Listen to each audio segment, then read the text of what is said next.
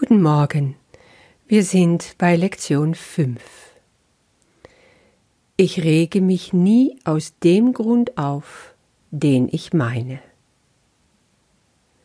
Heute geht es wieder um unsere Gedanken.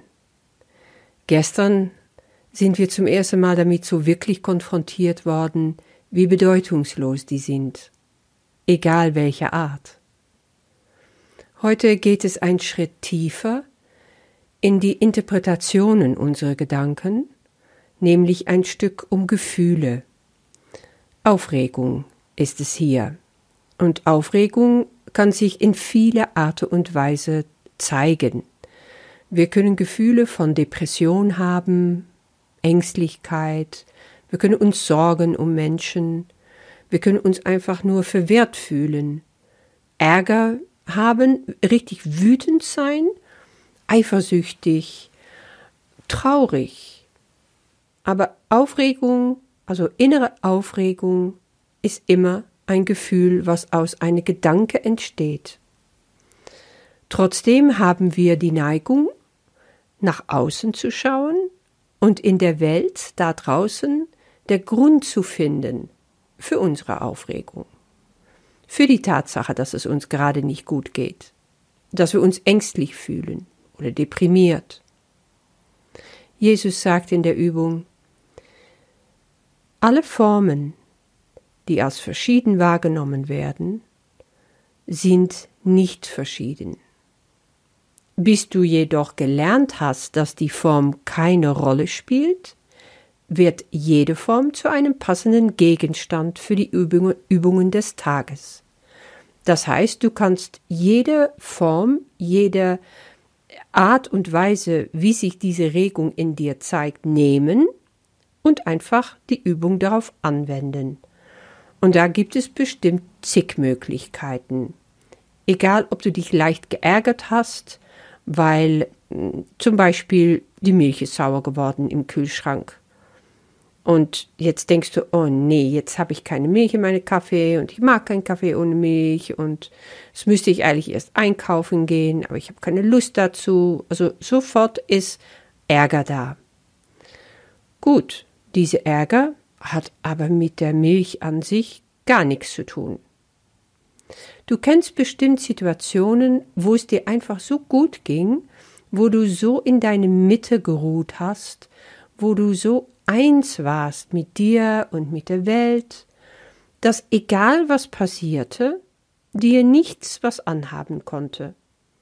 Da wäre die saure Milch einfach ein Grund gewesen, zu lächeln, zu sagen, ach toll, jetzt habe ich die Möglichkeiten, Möglichkeit, um in mein favorites Café mal einen Kaffee zu trinken und ich lade gleich meine beste Freundin ein. Oder ich trinke jetzt gar keinen Kaffee, ich nehme einen Tee. Du musst dich nicht ärgern um sowas.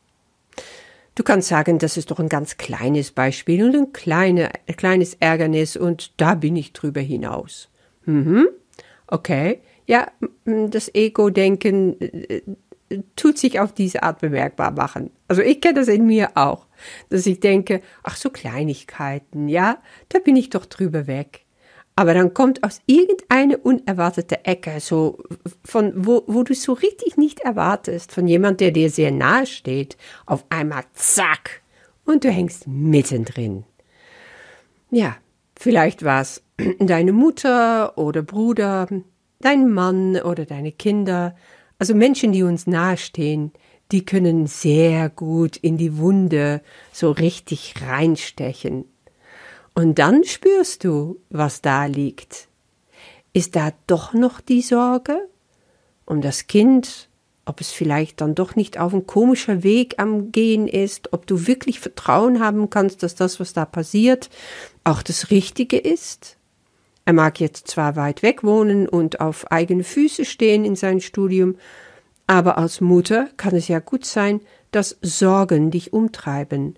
Und schuld daran ist eben der Sohn mit seinem komischen Verhalten und immer wieder neue Sachen, womit er kommt. Oder ist es vielleicht anders?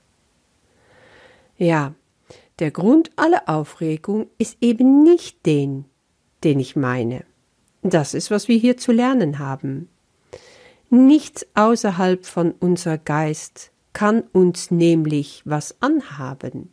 Es ist immer das, was in mir ist, was mir die Aufregung im Außen verursacht. Wenn ich wirklich, wirklich ähm, betroffen bin durch etwas, was außerhalb von mir passiert, dann habe ich im Grunde schon längst die Entscheidung getroffen, mich darüber aufzuregen. Ich weiß noch ganz genau, ähm, irgendwann habe ich mal äh, in diese ganze Geschichte mit der amerikanischen Politik, also der neuen Präsidenten, der ist einfach ein herrlicher Sündebock, um sich andauernd darüber aufregen zu können. Oder wenigstens so von oben herab zu lächeln, was für ein Depp das ist. Bis ich irgendwann mal hm, ein Stückchen von einer äh, Ansprache las von ihm, wo er, äh, vor Weihnachten war das, genau, wo er darauf hinwies, dass an Weihnachten doch äh, das gefeiert wird, was zu tun hat mit unserem Herrn Jesus Christus, unsere Retter. Irgendwie hat mich das betroffen gemacht. Auch wenn ich weiß, dass seine, äh, seine, äh, seine Ansprachen durch, durch andere, seine Reden durch andere Leute geschrieben werden, das, er mag, es mag ja sein, dass er das so nicht fühlt sogar, aber so wie er es sagte, hat es einfach etwas in mir zum Klingen gebracht. Und gleichzeitig kam was in mir hoch, was sagte, na, hast du dich vielleicht geehrt? Hast du vielleicht einfach einen Grund gesucht, dich über ihn zu ärgern? Und den findest du ganz leicht. Und fällt es dir jetzt schwer, deine Meinung zu revidieren, zu ändern? Ja, da habe ich ganz ernsthaft in mir gucken müssen und entdecken, ich war nicht bereit, um auch Positives in diesen Menschen zu sehen. Ich war dazu einfach nicht bereit. Also der Grund für mein Ärgernis war eine vor, vorgefertigte Meinung über diesen Präsidenten und überhaupt nicht, dass ich wirklich wahrnehmen konnte, was in dem Moment geschah. Und so ist es mit diesen ganzen Sachen. Unser Geist tut uns einfach immer Tricks vorspielen, sozusagen. Diese Entscheidung, die wir getroffen haben, dass wir einfach uns aufregen wollen, egal was da passiert, kommt von dem Glauben, dass wir wirklich äh, davon überzeugt sind, ich bin ein Opfer dieser Welt. Ich kann mich erheben äh, über so einen, einen Deppen wie diesen amerikanischen Präsidenten und, und mich ärgern über ihn und mich gleichzeitig als Opfer vorkommen. Weil was kann ich dafür? Was kann ich überhaupt tun, wenn er einfach jetzt entscheidet, ganze Landstriche wieder freizugeben, dass da gebohrt und gemacht werden kann, dass es da kein, keine Umweltbehörde mehr gibt, der ihm auf die Fingers klopft oder dass Bären wieder geschossen werden dürfen in den Wäldern. All diese Sachen, die ich lese da draußen in der Welt, das sind die Dinge, worüber ich mich schon längst gesagt habe, so, ich reg mich auf. Ich bin ein Opfer. Und damit gebe ich das Ego einen Grund, jetzt einfach mal mit aller Recht sich aufzuregen und zu sagen, siehst du, es ist ungerecht verteilt und wir sind das Opfer. Wir wollen die Verantwortlichkeit für wie es uns geht außerhalb von uns legen. Und dabei liegt es in uns weil diese Situation, dass wenn es uns gut geht, wenn wir tief in uns ruhen, wenn wir eins mit uns sind, dass nichts uns erschüttern kann, diese Situation können wir dauerhaft haben, wenn wir das wollen. Weil letztendlich ist alles zurückzuführen auf die eine Tatsache, dass wir uns entschieden haben, nicht mehr zu Gott zu gehören, nicht mehr ein Teil von ihm auszumachen, und unsere eigene Welt zu kreieren. Und da herrscht das Ego.